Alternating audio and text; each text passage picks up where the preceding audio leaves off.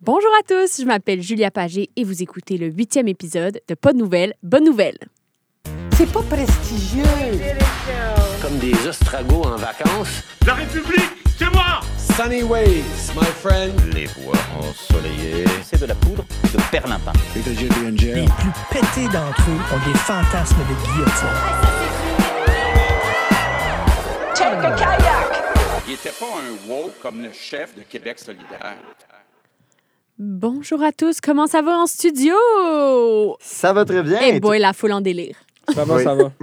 Oh, ce n'est pas la voix de Emmanuel Prince-Tovette que vous vrai. entendez. On entend Raphaël Miro. Bonjour, Raphaël. Bonjour, avec ma voix très distinctive, un petit peu trop aiguë. Eh boy. Mais Manu n'est pas avec nous aujourd'hui. Il a la COVID euh, dite 19, la COVID. Et pour le remplacer, on est avec Félix Beauchemin, étudiant en relations internationales, ami aussi. Comment ça va, Félix? Euh, ça va bien, merci. Je vais essayer de remplir euh, les grands souliers d'Emmanuel, même si euh, moi et lui, on a la même pointure de souliers. Ah. C'est un ersatz d'Emmanuel Prince-Sauvette. Ça veut dire quoi, ersatz? Ça veut dire, ben, c'est pas très flatteur pour, euh, pour Félix, là, Ah. mais c'est, euh, c'est pendant la Seconde Guerre mondiale, c'est quand il voulait remplacer du beurre, il prenait genre de la margarine ou du café. C'est comme la copie de. J'approuve. Je, je suis comme la version arabais d'Emmanuel. Et que t'en connais des choses, hein, Raph? Mais en fait, hey, je vous interromps parce qu'en Ouais, fait, ouais, je suis vraiment ici pour une raison en particulier. Euh, vous ne le saviez pas encore, là, je lâche ça comme ça, là, mais en fait, je viens ici pour ré- réclamer un peu ce qui m'appartient. Qu'est-ce que tu Euh, veux dire? Voyons donc. L'émission Pas de nouvelles, bonne nouvelle. Hein? Tout simplement, ouais. Elle, elle t'appartient, l'émission. Ben, Emmanuel, qui est absent pour euh, cause de COVID, puis je mets des gros guillemets ici en studio, là, euh, on, a des- on a créé une émission avec le même titre en 2020 qui a malheureusement jamais été publiée, mais que je sais que vous vous êtes inspiré fortement. Ah Et je bon? devais donc reprendre la place qui m'est due. Est-ce qu'on a des preuves de ça ou c'est Emmanuel comme fou? jamais dit ça, là. J'ai apporté ma preuve audio. Non, c'est pas vrai. OK, en voilà, moi, je vais la mettre. Bonjour et bienvenue à Pas de nouvelles, bonne nouvelle, euh, le balado avec un long titre euh, qu'on va probablement raccourcir à PDNBN à l'épisode 3-4. Bon, ben, les preuves sont irréfutables, là. euh, Croyez-le ou non, c'est si jamais- vérité. Si jamais on fait de l'argent avec cette, euh, cette émission-là, ben, il Ouais. te reviendra. D'après moi, tu vas être Je veux des déçu. royautés. Mauvaise nouvelle, on va devoir payer une dividende. sur Oui. Oui, c'est ça. Du- de notre gros zéro dollar, je t'en donne zéro.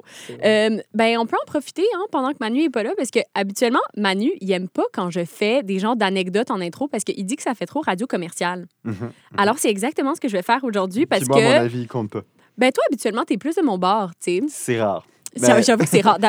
Habituellement, c'est comme vraiment deux contre un. Je suis, je suis plus gentil. C'est, moi le plus gentil de la gang qu'on dit. Mais on est tous critiques les uns envers les autres. Mais là, je profite du fait que Manu ne puisse pas l'être pour vous partager une anecdote. Euh, bon, je vous ai habitué à mes obsessions musicales depuis le début de la saison. Ceux qui sont là depuis le début se souviendront de Maestro Musique.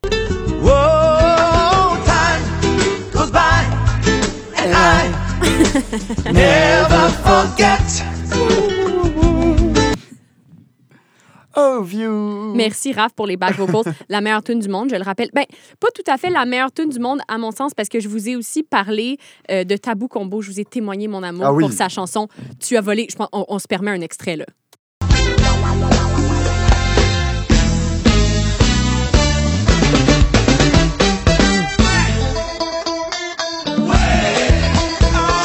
Que c'est bon.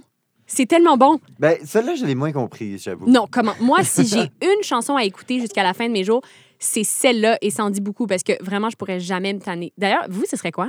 Oh mon Dieu, grosse question. Immense question. Je dirais euh, l'album de Barbara. euh, Ah! je serais comme déprimé jusqu'à la fin de mes, do- mes jours, mais ce serait une douce déprime. La semaine dernière, on a découvert qu'on avait cet amour commun Oui. pour Barbara. Ça m'a pas étonnée, mais j'en suis ravie. OK, toi, Félix? Comment ça, ça t'a pas étonné? J'ai l'air de quelqu'un qui écoute Barbara? Ben, tu portes tout le temps des cols roulés noirs. la grande dame brune, c'est toi. OK, ouais, Félix, toi, la, la chanson Euh. que tu écoutes jusqu'à la fin de tes jours?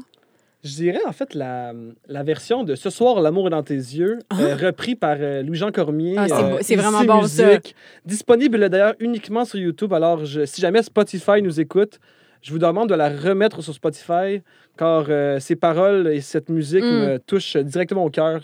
C'est tellement ouais, bon. non, on va se le dire. Ah, on, on va se le dire. on va se le dire. Euh, bon, là, on s'en va complètement ailleurs et genre vraiment, vraiment ailleurs. Je pense que ça va être ma recommandation la plus nichée de toute la saison et pas nichée, genre inaccessible. C'est l'heure de la recommandation culturelle de Julia, donc. Euh, Voilà, on- je devrais avoir un thème pour ça. Parce que je suis comme la seule qui n'a pas de ça. thème. T'es la seule qui a pas de thème, t'es la seule qui apparaît pas de- sur nos, nos petites vignettes Spotify. Ça aussi, on s'est rendu compte de ça il y a pas très longtemps. J'étais nulle part sur le Instagram. Fait que Personne alors sait que que je suis dans notre show, l'émission. c'est genre juste Julia qui parle pendant tout le long. Ouais, ouais, Genre- c'est ça. Bon, alors comme je vous dis, on va ailleurs. euh, et c'est ça, c'est pas niché comme inaccessible, c'est niché. Il y a aucune façon que vous ayez trouvé ça ailleurs que aujourd'hui, ici. Je vous partage la bonne nouvelle. Je vous explique, OK? Euh, je suis sur Instagram mon professeur de français de secondaire 5. Et c'est comme ça que j'ai appris qu'il avait une double identité. Non. Non seulement il fait lire du Christine de Pisan à des préados. Euh, D'ailleurs, vous avez lu ça, vous, du Moi, Christine de lu Pisan? du Christine de Pisan, mais à l'université. Je ne sais comment je dure, car mon dolent cœur font dire. Et plaindre n'ose ni dire ma douloureuse aventure. Euh, bref, c'est pas ça le, le sujet, à moins que quelqu'un veuille parler de poésie euh, du Moyen Âge. Euh, donc, non seulement il est... il est- Moi, si vous me arrêtez sur la, la, la vrai? du Moyen-Âge, une chronique n'importe quand. Là. Euh, non, merci. Alors, non seulement il est prof de français, mais il est aussi DJ. Impossible. Ouais. Alors, mon prof de français du secondaire est DJ et il publie pas beaucoup sur Instagram, mais récemment, il a publié une story avec un lien d'une playlist Spotify. Je suis allée voir sur son euh, Spotify, il y a plein de playlists, zéro like, Ah. zéro follow. Hey, voyons, Julia, t'es méchante. Non, non, non, non, c'est attends de voir. Je trouve une playlist qui s'appelle Un soir, virgule, un chien, Hmm. et c'est ma playlist de rêve. Ah oui. Je l'écoute en boucle. C'est tellement bon. C'est comme très français, très féminin, années 80, genre euh, Diane Tell. Euh, il y a- il y a- ah, c'est- c'est Ben, vous savez que sur Spotify, on peut stalker les gens. Genre, dans- C'est nos vrai? amis. Oui. Oui, oui, parce que souvent, les gens connectent à leur compte Mm. Facebook, comme moi, par exemple. Puis je me suis rendu compte à un moment donné en, en tapant le nom d'un article. Puis là, ça, ça tombait sur une de mes amies. Puis là, je peux aller voir, genre, sans que la personne voit, c'est quoi qu'elle écoute. Je trouve ça tellement intrusif. C'est mon plus grand passe-temps, regarder en direct ce que les gens écoutent sur Spotify. Ah oui, tu ah oui, ça? ah oui, ah oui, sur l'ordinateur, faites ça. En direct, moi, Ouais. je. Même que des fois, quand je suis gêné par la musique que j'écoute, la dernière chanson que j'écoute, je la change, tu sais, pour quelque chose de vrai. vraiment meilleur, là, tu sais. Puis c'est comme ça, les gens, quand ils voient la dernière tune que j'ai écoutée, ils savent que j'écoute de la bonne musique et non euh, je des vieilles reprises de Weezer, genre. définitivement vérifier si mes playlists sont privées après ça pour pas que Philippe Granger aille stalker ce que j'écoute? Mais moi, personne ne serait étonné, j'en parle tout le temps ici. Mais tout ça pour dire, je vous invite, d'une part, à aller liker en masse la playlist Un soir, un chien. Je vais, je vais mettre le lien là, dans, notre, dans notre story, dans- peut-être sur notre compte Instagram de Oui. De nouvelles, bonne Oui. nouvelle. C'est tellement bon. C'est une playlist comme vraiment lumineuse, un peu nostalgique, un peu funk. Je ne saurais pas trop comment la décrire, mais c'est du bonheur pur. Puis c'est comme des vieux groupes, euh, des fois oubliés, euh, qui, qui- ça fait vraiment plaisir de, de retrouver. Et là, Bon, je pensais pas que j'allais m'enfoncer si profondément dans, dans mes euh, confidences, mais tant qu'on y est, il y a aussi une autre playlist qui s'appelle, toujours sur son même compte, c'est parce que son nom de DJ, c'est DJ Hotski. Et il y a une playlist qui s'appelle DJ Hotski au platine chez Moleskine en deux- décembre 2020 et c'est juste des tunes de Noël et ça je l'écoute en boucle en ce moment. Alors je suis pas gênée de ça, Euh, je suis Attends, pas attends, attends. c'est juste des tunes de Noël C'est des tunes que lui a fait? Non, non, non, pas. C'est, c'est une playlist que lui a créée. Puis c'est pas comme euh, Michael Bublé, Mariah Carey, là. C'est un peu plus rétro, un peu... J'ai rien Genre contre Michael Bublé, hein, je Sinatra, tout le temps. Mettons. Euh, plus, plus... euh, non, pas Sinatra. Il y a du... Il y a du... Laisse-moi voir. Il y a du Julie Andrews. Il y a du Monique Lérac. euh, Michel Legrand, Billie Holiday, tu sais, c'est un peu jazz, c'est un peu, puis c'est pas gros Noël assumé commercial. Alors d'après moi, ça s'écoute en mars. Ça c'est mon opinion. Alors, euh, ben, pour être très honnête avec vous, je sais pas trop comment transitionner euh, de ma playlist, de mon DJ de prof de français de secondaire à- au- autour de l'actualité. Je sais pas Ben, si tu quelqu'un peut viens de le m'aider. faire. Tu viens de le faire. C'est une transition. Et là, voilà la Oh. transition. Attention, c'est le tour de l'actualité. Les médias sont un service essentiel. Sa passion pour le pénis. D'ailleurs, dans l'industrie de, la con- de- de- de la construction, Ils sont là, ils sont dans les campagnes, dans les villes. éclatante à un âge vénérable, on pourrait dire ça, Monsieur Crétin. Rejoindre la population, c'est à travers mes vivants, le merveilleux pigeon voyageur que vous êtes. Avant de commencer le tour de l'actualité, Félix, tu voulais nous, nous faire une annonce? Oui, ben là, en fait, je regardais ce que Emmanuel euh, Prince-Tauvette écoutait sur Spotify Ah, pendant oui. qu'on parle. Et puis, donc, il écoute du Mac Miller, mesdames et messieurs, la chanson Ah. Good News. Pourtant, il nous avait dit qu'il profiterait de ce temps-là pour rattraper son retard Hmm. académique. C'est donc un bon paresseux, comme d'habitude. Peut-être qu'il fait des devoirs en écoutant Mac Miller, qui sait. Mais c'est vrai que c'est très intrusif, là, mon Dieu. Je, Ouais, je ben- vais faire attention à ce que j'écoute, là. Non, mais la musique qu'on écoute, c'est tellement quelque chose de privé, je trouve. Je pense aussi, surtout toi qui écoutes Barbara en boucle, ça, ça en Eh, dit non, beaucoup. J'ai pas écouté Un Barbara en boucle depuis 2021, là. On se calme. On dirait que c'est un mensonge. Euh, OK, il y a des semaines où on a de la difficulté à trouver plusieurs sujets d'actualité. Cette semaine euh, n'est pas de ces semaines-là parce qu'il y, Ah y a beaucoup de choses. Il y a beaucoup de choses. Évidemment, euh, première des choses, je sais pas pour vous, mais moi, je suis en grève cette semaine. C'est c'est votre cas aussi, bien ceux qui sont... Ah non, vous deux, vous n'êtes pas à l'école. Non, on n'est pas à l'école. Moi, j'ai un cours, puis... Il y a une grève? Moi, je suis en grève. mais c'est comme, tu sais, ça marche par, par genre de Oui, oui, oui. département. là. donc, les cycles supérieurs en sciences Mais de toute politiques façon, moi, je ne grève. serais pas en grève parce que McGill n'est jamais, jamais en grève. Là. Bon, ben c'est ça. Alors, j'ai j'ai vraiment le pire public pour répondre à ma question. Euh, J'aurais comme dû penser à mon affaire. Euh, Félix, parle-nous un peu de la grève. Euh, De quoi il en ressort? Donc, il y a une cinquantaine d'associations étudiantes qui regroupent à peu près 80 000 membres qui ont voté différents jours de grève à travers la semaine. Euh, Vous avez peut-être vu notamment mardi, il y a une grande manifestation d'à peu près 2000 étudiants qui réclamaient la gratuité scolaire au travers du Québec. Et ça, c'était pour le 22 mars, donc euh, pour les 10 ans du printemps Oui, érable. exactement. Donc, euh, dix ans suivant les grandes manifestations du printemps érable qui, ras- qui rassemblaient cette fois-ci peut-être euh, plus proche de 200 000 étudiants que 2000. Euh, Ouais, ouais. le momentum n'est pas le même euh, qu'en Euh, 2012, mais... euh, Qu'est-ce qui a changé depuis 2012 exactement?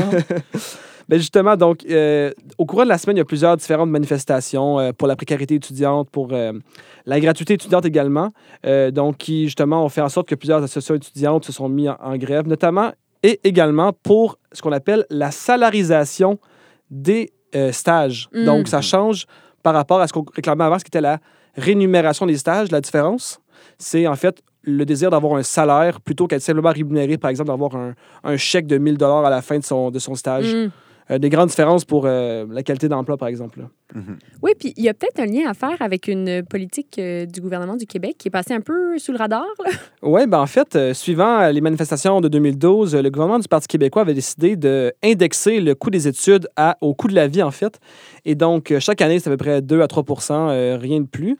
Et là, à cause de la pandémie, euh, ça a augmenté à 8,2 pour l'année prochaine, qui est un coût vraiment élevé. Et donc là, les partis d'opposition, les étudiants se sont révoltés. Et bien évidemment, euh, en catimini, donc un peu en secret, le gouvernement, autour de son budget, a décidé de descendre ce 8,2% à 2,6% C'est ce qu'a annoncé euh, la- le gouvernement, de, ben, le, le ministère de l'E- de l'Enseignement supérieur, Daniel McCann.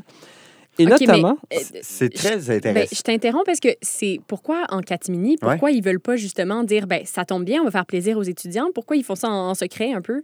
Pourquoi est-ce que le gouvernement de la CAQ voudrait euh, écouter les demandes des étudiants Oui, si radicaux? C'est Ah, très intéressant d'un point de vue électoraliste parce qu'on s'attendrait à ce qu'ils le déclarent haut et fort, mais en fait, c'est peut-être parce qu'ils veulent pas déplaire à, leur électorat de région. là. Peut-être que les madames de Grimby seraient pas satisfaites. Ben, pas nécessairement des madames de Granby là. Ouais, Qu'est-ce que tu as contre Granby? J'ai rien contre j'ai rien contre Grimby. Mais ce que je veux dire, c'est que peut-être l'électorat de région serait pas. Tu sais, il y a comme une certaine perception négative des carrés rouges qui Mhm. subsistent depuis 2012. Peut-être que Legault veut pas déplaire à cet électorat-là en faisant plaisir à cette figure caricaturale du carré rouge qui revient. C'est fascinant. ça. Ouais. Et parlant euh, du budget, en fait, parce que je pense que Raphaël, tu voulais en parler après, euh, le ministère de l'Enseignement supérieur, c'est d'ailleurs le ministère qui a reçu la plus, la plus grande augmentation de son budget euh, pour la, la prochaine année. Et ça, c'est notamment à cause de son programme Perspective Québec, en gros, qui donne des bourses aux, aux programmes qui sont, selon le site du Productif. gouvernement, les domaines stratégiques pour l'économie. Donc, on s'entend les domaines euh, dans le style ingénierie, Ouais, d'après moi, ce construction. sera pas les sciences politiques. Ingénierie, Non, malheureusement. construction, foresterie, euh, tout ce qui est, euh, tout ce qui est, euh, tout ce qui peut aider le domaine manufacturier ou Mhm. l'économie concrète qui aime le gouvernement de la CAQ, si on veut. Ah ben c'est intéressant ça. Bon ben parlons-en euh, du budget parce que à moins que vous soyez très riche, vous Ben- allez être 500 dollars un peu plus riche. À 500 dollars, un peu plus riche ou pas, ben si vous, s'il y a de nos auditeurs qui gagnent plus de 100 000 dollars par année, vous gagnerez pas. Pourquoi ça m'étonnerait, tu sais? Pourquoi ça, ça m'étonnerait un peu aussi? Mais donc, bref, la plupart, plupart des étudiants vont recevoir 500 dollars. Et ça, c'est une mesure qui a été annoncée par le gouvernement pour contrecarrer l'inflation. Puis, c'est très bien, ça rappelle un peu les mesures de la PCU puis de la PCUA qui avaient, euh, qui avaient été annoncées par le gouvernement fédéral pendant la pandémie. Mais cette fois-ci, les économistes sont généralement assez peu contents de cette mesure-là. Pourquoi? parce qu'on on essaie de combattre l'inflation, mais économiquement, on sait que si on augmente la quantité d'argent qui est dépensée euh, pendant une période de temps, par exemple en donnant 500 dollars à tout le monde, on va accélérer l'inflation. Ah, Donc, ce que Dieu, les génial. économistes disent, c'est que le gouvernement essaie de combattre l'inflation, mais avec 500 dollars, il va peut-être autant augmenter l'inflation qu'il va donner de l'argent aux gens. Donc, on pourrait dire que c'est un peu électoraliste, hein? C'est un peu électoraliste, d'autant plus que pour éviter cet effet-là, le gouvernement Legault aurait pu faire une mesure plus ciblée. C'est-à-dire, par exemple, dire l'inflation, ça n'affecte pas nécessairement les gens qui gagnent 80 000 dollars par année, autant Mhm. que les gens qui gagnent 30 000 ou 20 000 ou, ou dollars par année. Donc, ce qu'ils vont faire, c'est qu'ils auraient pu donner des montants plus gros aux plus petits revenus ou seulement donner des montants aux plus petits revenus. Donc, ça, c'est ce qui a été réclamé par Puisque les les oppositions. élections s'en viennent, évidemment, tout- toutes les mesures sont nettement plus stratégiques. Évidemment, il y a des chroniqueurs, dont, euh, dont Judith Lucier du journal Métro, qui ont appelé les Québécois à euh, donner cet argent-là à un autre parti politique que la Ah. CAQ. Parce qu'ils disaient, euh, ben, essentiellement, la CAQ essaie d'acheter nos votes, donc on va le vendre à quelqu'un d'autre. Mon Dieu, OK. euh, c'est une façon de voir ça. Bon, passons maintenant euh, du provincial au fédéral, où il y a le NPD et les libéraux. Grosse nouvelle qui se baladent main dans la main, heureux. Euh, Eh oui. C'est particulier, Raph. Qu'est-ce qui se C'est un passe? coup de tonnerre dans la politique fédérale, ou peut-être pas en fait, mais ça excite bien, bien Chantal Hébert en tout cas. en fait, ce qui se passe, c'est que les néo-démocrates et les, et les libéraux ont fait un deal comme quoi les néo-démocrates allaient supporter le gouvernement euh, Trudeau jusqu'en 2025. Disons-le, c'est un peu étonnant quand même. Là. C'est pas si étonnant, en fait, parce que euh, les néo-démocrates disent qu'ils ont utilisé ce deal-là pour aller chercher des mesures progressistes. Donc, plein de choses qui touchent à l'environnement, Mhm. euh, aux, aux- aux citoyens à faible revenu. Par exemple, ils ont euh, demandé une échéance précise pour une assurance, pour un régime de soins dentaires fédéral, pour aider les gens à payer leurs soins dentaires, et aussi quelque chose par rapport à, à une assurance médicaments. Donc, c'est des mesures fortes du NPD que le NPD avait proposées en campagne électorale. Maintenant, ils disent que grâce à eux, ça a été accompli. Mais euh, il y a plusieurs observateurs qui s'étonnent que le NPD n'ait pas demandé plus dans ce deal-là. C'est-à-dire que ça n'est même pas un gouvernement de coalition, où par exemple Jagmeet Singh ou d'autres membres du NPD pourraient occuper des ministères. C'est seulement un gouvernement libéral avec appui du NPD. Ça s'était déjà fait par le passé dans la politique fédérale, par le père de Justin, de Justin Trudeau, Pierre-Éliott Trudeau, en 1972, avec le NPD encore. Mais on pensait que le NPD serait, capable d'aller chercher un peu plus. Mais pourquoi ils sont pas capables d'aller chercher plus? Ben, les mauvaises langues disent que c'est parce que le NPD est tellement endetté qu'il Ah. redoute davantage les prochaines élections fédérales qu'il les attend. Donc, ils prennent ce qu'ils peuvent, finalement. Ils, ils prennent ce qu'ils peuvent, puis ils s'assurent comme ça d'être l'interlocuteur privilégié du gouvernement Trudeau. Le gouvernement Trudeau aura plus besoin de négocier avec les conservateurs ou les bloquistes. Puis ils s'assurent aussi euh, de ne pas tomber en, en campagne électorale, tout- en campagne électorale tout de suite parce que euh, aux dernières nouvelles, ils, ont, ils manquent tellement d'argent qu'ils ont dû euh, envisager de vendre la permanence de parti à Ottawa. Et là, là, OK. Il manque beaucoup, beaucoup d'argent, puis ils ont moins de donateurs qu'avant, apparemment. En tout cas, euh, au fédéral, de du côté de la gauche et du côté de la droite, il y a pas mal de choses qui bougent. Les conservateurs euh, se cherchent un chef. Alors, Mhm. euh, s'il y avait des élections maintenant, je pense que les libéraux, euh, on, Ouais. on s- on Il y a serait très juste contents. Justin Trudeau bon, qui bouge pas. c'est ça, Justin Trudeau, il doit être assez content en ce moment. Bon, Félix, maintenant, dirigeons-nous euh, plus au sud, aux États-Unis, où habituellement, il n'y a pas énormément de bonnes nouvelles, mais là, il y a une lueur d'espoir. Oui.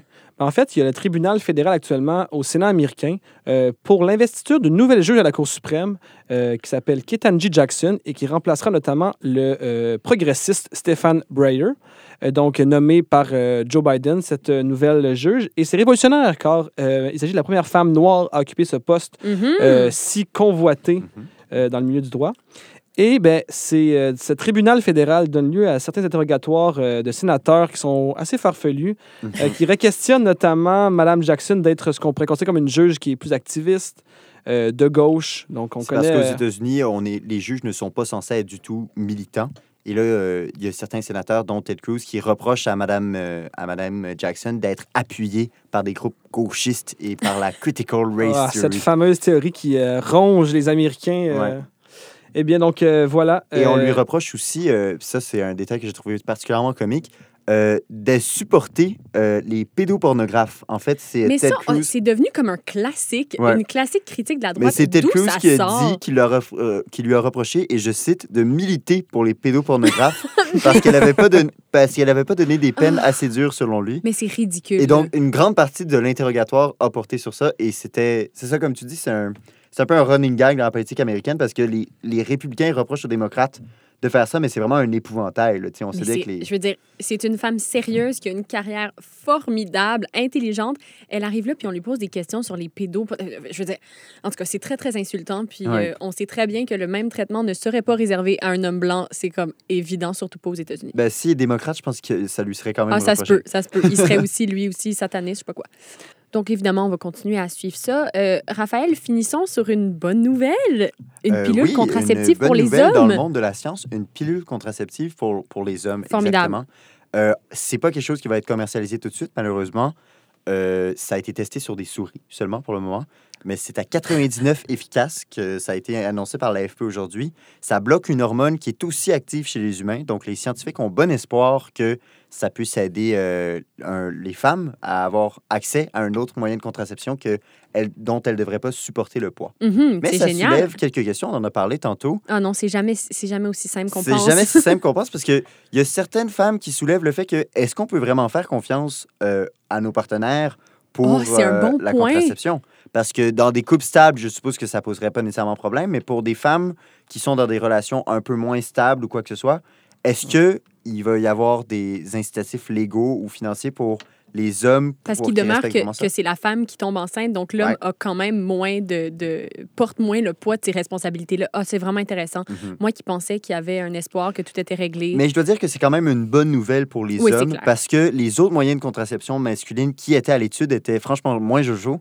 Euh, on parle d'anneaux testiculaires qui étaient sérieusement envisagés pour bloquer l'avenue des spermatozoïdes et aussi, euh, je vous blague même pas, de culottes chauffantes qu'il aurait fallu porter euh, euh, à temps complet euh, pour chauffer les spermatozoïdes puis pour les empêcher de se développer. Je vote oui. Puis en plus, ce nouveau, euh, ce nouveau euh, médicament ou peu importe, cette nouvelle pilule serait euh, sans aucun effet secondaire et donc ne toucherait même pas les hormones. Donc c'est euh, Ce serait le encore, meilleur des deux mondes, en fait. ce là. serait encore moins, ça aurait encore moins d'impact sur les hommes que sur les femmes apparemment. Moi, je pense qu'on devrait revenir à l'anneau testiculaire. euh, On en discute, que on en discute. on en discuter.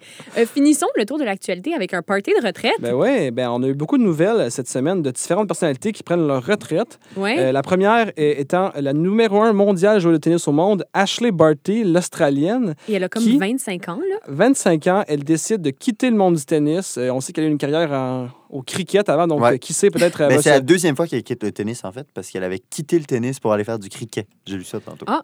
Et là, Ouais. je voudrais qu'on on double l'âge de Ashley Barty, Ouais. et donc 50 ans. Mhm. Ça, c'est la carrière journalistique de Pierre Bruno, qui quitte les ondes de TVA Nouvelles C'est après fou, ça. 46 ans de euh, chef d'antenne et 50 ans comme journaliste. Euh, c'est une nouvelle qui a quand même frappé le monde journaliste euh, un nombre de chocs. Euh, donc, à la fin de la saison, en juin, il va quitter. Et moi, sur une note plus personnelle, ben, Pierre Bruno a marqué mon enfance quand c'est TVA Nouvelle qui jouait à la maison. Et donc, euh, bien évidemment, ça va manquer aussi beaucoup de Québécois parce qu'on sait que cette Uh-huh. émission est la plus écoutée au Québec euh, en termes de nouvelles. Donc, euh, une per- personnalité qui faisait confiance, les gens avaient confiance en Pierre. Et donc, Et euh, sur une note personnelle pour moi aussi, je me propose pour le remplacer. Je pense que je serais qualifiée après Un- sept épisodes de Pas de nouvelles, bonnes Un de tes collègues estimés, d'ailleurs, vous avez toujours très bien travaillé ensemble. Oui, oui, moi et lui, évidemment. Quand vous avez collègue. animé le débat des chefs en 2016, c'était excellent. J'en ai pas mal. C'est comme la joueuse de tennis après 25 ans. euh, C'est Ouais. ça. Moi, je vais prendre ma carrière dans trois ans si je me fie à elle. Alors, euh, c'est réjouissant, tout ça. si on regarde, Pierre Bruno, lui, a fait 4 ans de journaliste, puis il est devenu chef d'antenne. Donc, euh, tout, est, poss- tout est possible. D'après moi, c'est réaliste et c'est peut-être un peu plus réaliste de devenir championne de tennis que de faire ça, mais Ouais, ouais. rester à l'affût de ma carrière, ça risque d'être très excitant. Et boy, se convaincre soi-même. C'est ce qui conclut le tour de l'actualité. Bougez pas, là, surtout pas toi, Félix, parce que tu nous fais une chronique sur le sport et la politique. Hum, intéressant. Mm. À tout de suite. Chroniqueur, c'est la sauce piquante, la sauce pimentée qu'on met sur le steak. Le steak étant la nouvelle. Moi, tout ce que je fais, c'est que je mets ma petite sauce sur la nouvelle pour lui donner un peu de piquant. Donc, je vois que vous n'avez pas encore trouvé de, de jingle à saveur sportive. Euh, Ben, ça écoute, en s'en vient. moi, j'ai même pas mon jingle. Alors, euh, prends ton mal en patience. Chaque chose en son temps.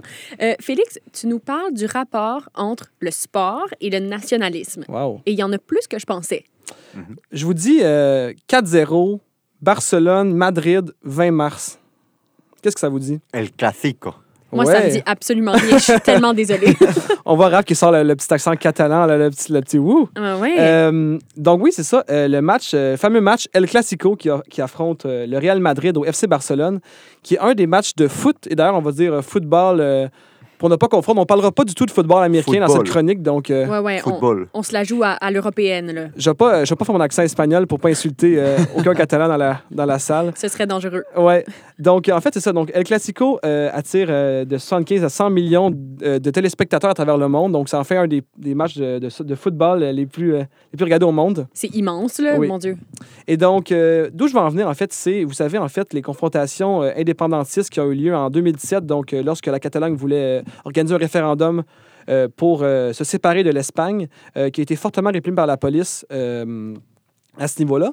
Et donc, le match Real Madrid-Barcelone devient en une certaine façon un symbole de cet affrontement politique sur le terrain de, de football. Mhm. Euh, et vraiment, c'est vraiment intéressant de, de le voir de cet aspect-là parce qu'en fait, c'est comme une manière de se faire un peu la guerre sans toutefois en venir aux armes. Et c'est comme vraiment un symbole. Donc, euh, euh, la puissance euh, espagnole contre les Catalans qui veulent euh, faire Oui. l'indépendance. Une Et véritable le guerre FC froide. Barcelone, euh, ça a toujours été un, un club où il y avait beaucoup, beaucoup de liberté Oui. par rapport aux joueurs qui expriment leurs opinions politiques.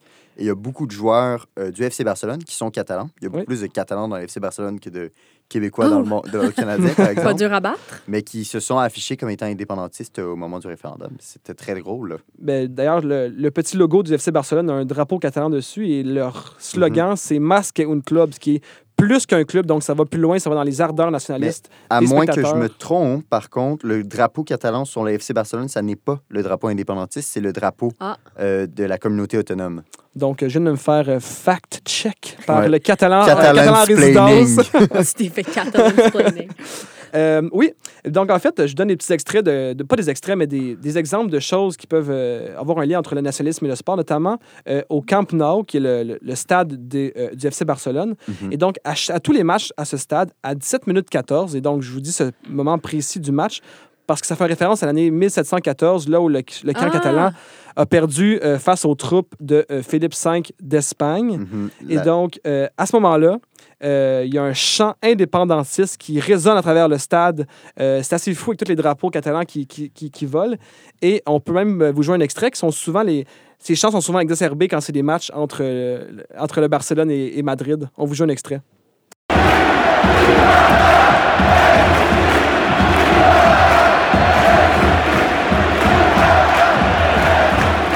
Ouais, euh, faut dire, c'est assez impressionnant. Je me demande, ce serait quoi au Québec? Du Gilles Vigneault, genre? Ouais. Non, ben- parce qu'ils peuvent plus le jouer sur Spotify. Jean du pays. Ce serait comme moins. euh, bon, je sais pas, faudrait trouver. Loco Locas, peut-être. genre, de- ouais, ben, le colocasse, là. Ah ouais, c'est vrai, ce Pourtant, notre euh, fameux match du 24 juin serait le temps, me semble, en tout cas. Ah oui, Ouais. c'est vrai, le On a manqué du une 24 opportunité, ouais. Euh, Puis d'ailleurs, euh, donc je reviens un peu sur le sujet de. Mais si je me trompe pas, le match du 24 juin, on n'avait même pas le droit d'avoir des drapeaux euh, québécois à l'intérieur de la salle. C'est vrai? Wow! Moins que je Scandale! me trompe. Est-ce qu'on est en onde, là? Ben, on est en onde. Attends, je vais juste, faire- je vais juste me fact-check moi-même, mais Bon, si il va se fact-check en onde. Félix, tu peux continuer.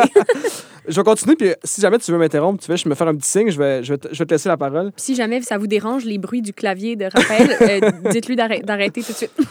Mhm. Donc, en fait, en en 2019, euh, le match, euh, donc le El Clasico avait créé beaucoup de- d'émoi parce que justement, c'était deux ans après les fameuses répressions euh, policières du référendum. Mhm. Et donc, avait causé, en fait, il y avait 5000 protestataires qui avaient à l'extérieur du stade qui lançaient des cocktails Molotov, avaient même fait arrêter le match pendant quelques minutes. Et donc, ça a même causé 60 blessés. Et donc, nécessairement, c'était un lien direct entre les manifestations nationalistes et le sport. Wow. Et on voit qu'en fait, une rivalité, une vraie bonne rivalité, ça a un lien pas juste avec le sport, mais aussi des racines historiques et politiques assez fortes. C'est toujours plus. Ouais. J'ai vérifié, j'avais raison. Bon. L'an passé, euh, Wow!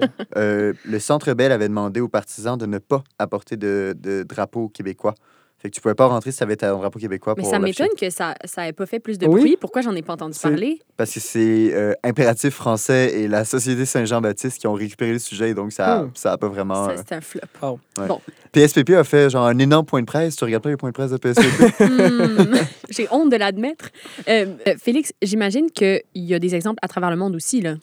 Ouais, mais déjà en partant, le Royaume-Uni, on connaît ce, ce grand pays qui en contient plusieurs. Mhm. Euh, il y a souvent des conflits entre ce qu'on appelle les nationalistes et les unionistes, donc les gens qui veulent rester au sein du Royaume-Uni, qui apprécient souvent euh, notre reine d'Angleterre et tout ça. Euh, donc, on sait qu'en... notre reine quand oh même. là, j'ai fait un statement, c'est... En tout cas, je ne vais pas embarquer dans la politique trop trop. Ouais, non, vraiment. euh. Ouais, donc euh, en Irlande, on, connaît souvent les débordements qui ont lieu dans l'histoire entre les catholiques et les protestants, euh, souvent euh, unionistes et nationalistes. Des plusieurs matchs donc en Irlande et en Écosse ont causé des débordements dans l'histoire, notamment le fameux match Old Firm qui oppose le Celtic de Glasgow et les Rangers de Glasgow. On ne Mhm. se laisse pas deviner lequel une tendance irlandaise. Je donne un indice, c'est le Celtic. et puis, euh, donc, euh, voilà, donc encore une fois, euh, cible de combats sanglants dans l'histoire euh, et plusieurs confrontations. euh, donc, les, les, les matchs ont une tournure très politique souvent, donc euh, ça. Est-ce que c'est le club nationaliste ou le club pas nationaliste qui est le meilleur, finalement? Ben justement, c'est drôle parce que souvent, ces clubs-là qui ont des grandes rivalités ont des feuilles de route similaires. Donc, euh, je sais que le les Celtics, les Rangers ont, ont des, des confrontations qui se ressemblent beaucoup donc, en termes de victoires et de défaites.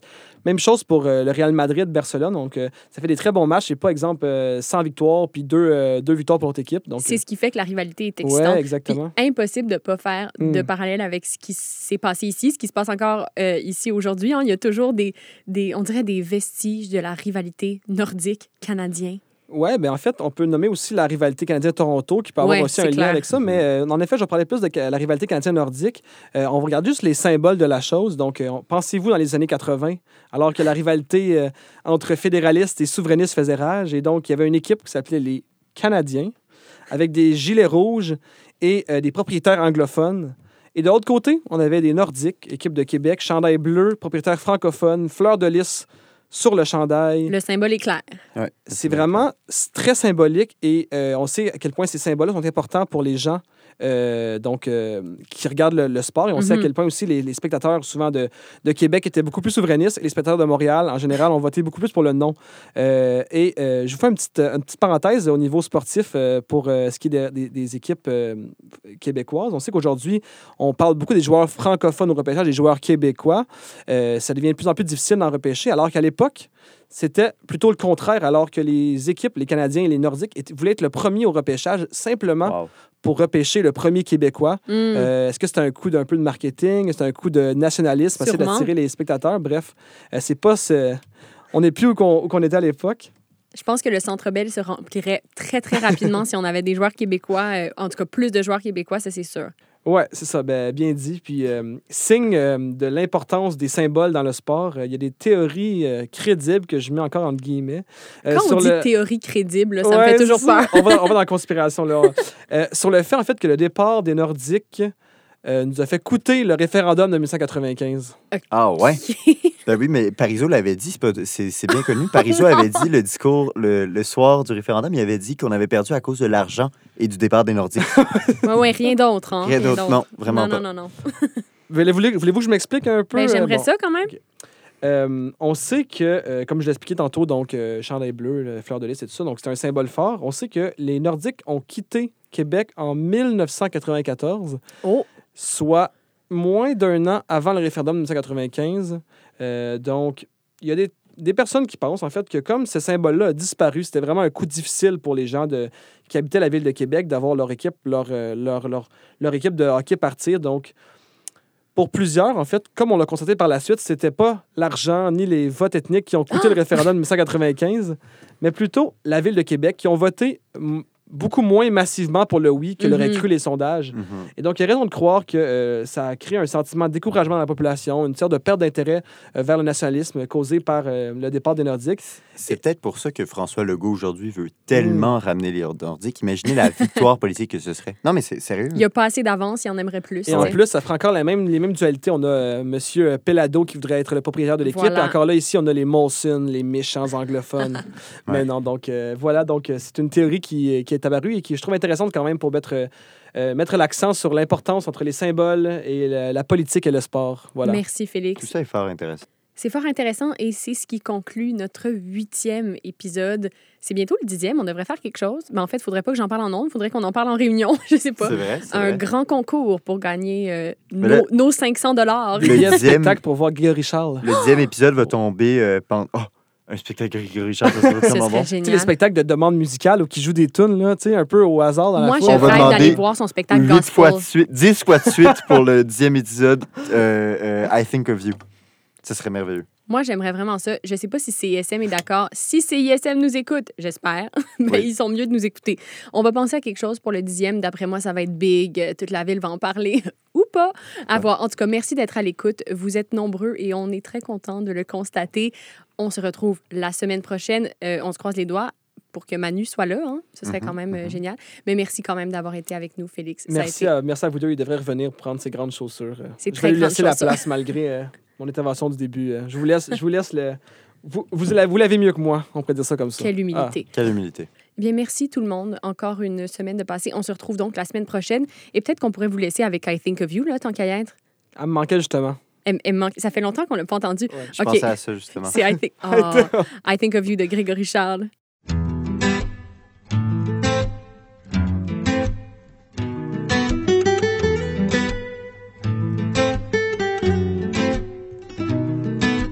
Month of May, yet the sky is gray. It's just another day since you've gone away. And I think of you. The rain would wash out the pain, and I thought in vain that joy would remain. When I think of you.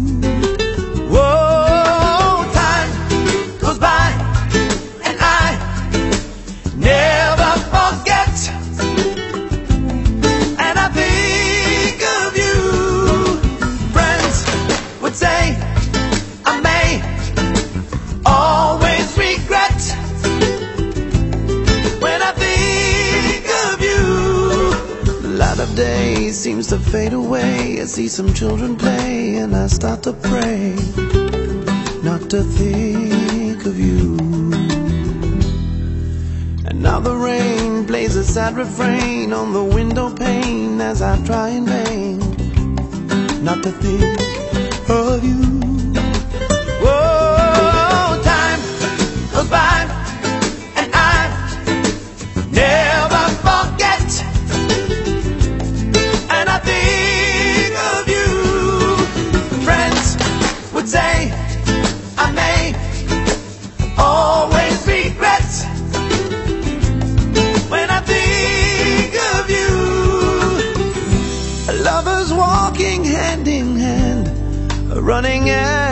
as they can, remind me of you. Those who believe that hearts can mend and are together till the end, remind me of you. Latter day now has gone away. Will it find its way till the break of day? As I think of you. Still the rain seems to cry in vain with that same refrain as I try again not to think of you.